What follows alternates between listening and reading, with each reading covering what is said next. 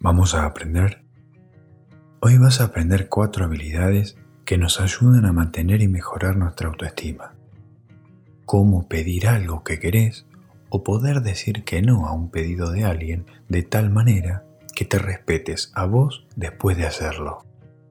Tener efectividad en el autorrespeto significa actuar de una manera que el mismo se mantenga o aumente después de una interacción. La forma en que intentas alcanzar tus objetivos requiere habilidades de efectividad en el autorrespeto. Y eso es lo que vamos a aprender hoy. Algunas personas pierden el autorrespeto si lloran o se ponen extremadamente emocionales durante una interacción. Otros pierden el autorrespeto si se rinden y actúan cediendo siempre en lugar de defender sus valores o creencias. Y otros lo pierden si se enojan mucho, haciendo cosas que amenazan o dañan a otros. Vos, ¿defendés los valores de los demás o los tuyos? ¿Adoptás una actitud dura para evitar humillarte, pero al mismo tiempo perdés el autorrespeto siendo cruel e inflexible con los demás? ¿Mentís o decís la verdad? ¿Actuás de forma efectiva o inefectiva? Tener autorrespeto es algo que siempre es necesario en cualquier interacción, ya sea de pareja, laboral, de amigos o familia. Vamos a aprender la forma de mantener nuestro autorrespeto con cuatro habilidades que forman la palabra vida. Esto te va a ayudar a acordarte cada una de ellas para tenerlo siempre presente. Vamos a empezar con la B corta de la palabra vida. V de valores. La primera habilidad es atenerte a tus propios valores. Evita venderlos para alcanzar tu objetivo o caerle bien a otra persona. Con claridad, tené presente en lo que, en tu opinión, es la forma moral o valiosa de pensar y actuar. Ten en cuenta que los valores pueden ser un problema en las relaciones. Es común la disputa entre lo que los otros quieren que hagas y lo que tu propio código moral o valores personales te dicen que hagas. Es difícil mantener el autorrespeto cuando te rendís ante los demás y haces o decís cosas que crees que están mal. Perder tu autorrespeto en una relación puede llevar a que ésta se contamine a largo plazo. Esta contaminación puede ser muy sutil, pero puede terminar por destruir la relación. La segunda habilidad de vida es ser imparcial, la I de imparcialidad. Ser imparcial significa ser una persona justa con vos y con los demás. Es difícil mantener el autorrespeto a largo plazo si te aprovechas constantemente de los otros o si cedes a tus necesidades para contentar a los demás siempre. Valida tus propios sentimientos y deseos, así como los de la otra persona. También es difícil respetarse a uno mismo si siempre cedes a lo que los demás quieren y nunca defendes tus propios deseos o creencias.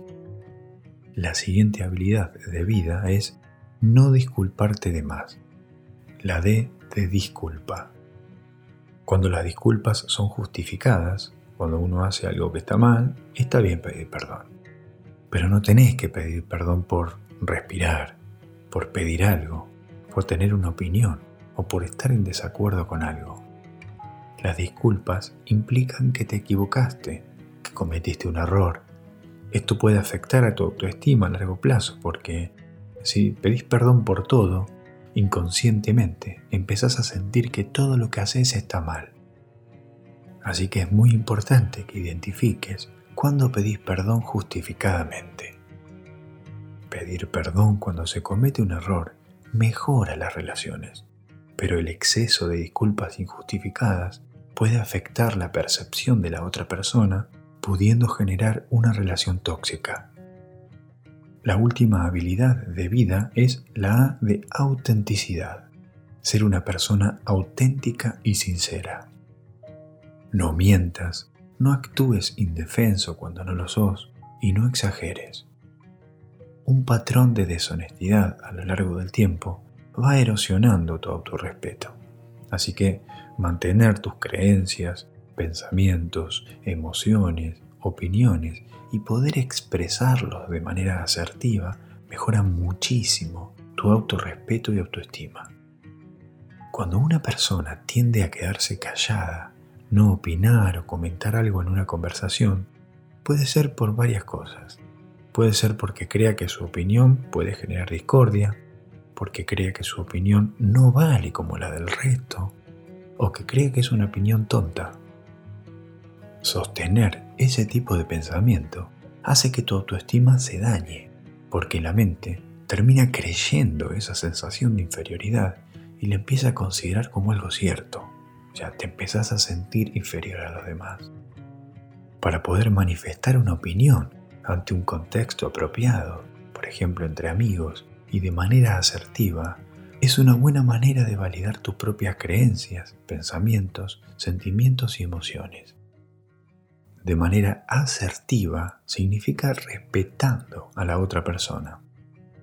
Por ejemplo, si estás con amigos y alguien opina sobre algo y vos pensás otra cosa distinta, y una expresión de tu pensamiento de manera asertiva puede ser la siguiente.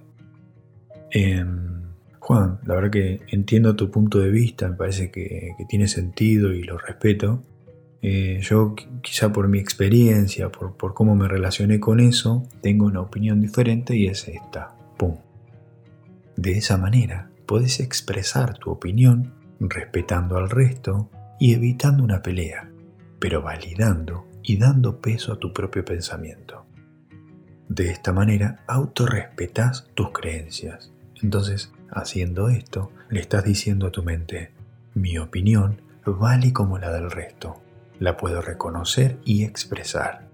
Mi opinión y yo somos importantes como los demás. Nadie puede quitarte tu autorrespeto, a menos que lo cedas. Equilibrar lo que querés y lo que la otra persona quiere puede ser lo mejor para el autorrespeto. También se puede aumentar el autorrespeto en ciertas ocasiones renunciando a las cosas que querés para el bienestar de otra persona. Usar bien las habilidades vida probablemente mejorará tu autorrespeto. Sin embargo, si usas estas habilidades con una persona que abusa o no se preocupa por vos, es probable que tu autorrespeto se vaya erosionando. La mejor forma de mantener tu autorrespeto es usar las habilidades vida cuando se necesiten y guardarlas cuando es necesario ser firme e inflexible. Bueno, espero que te haya servido. Hasta la próxima.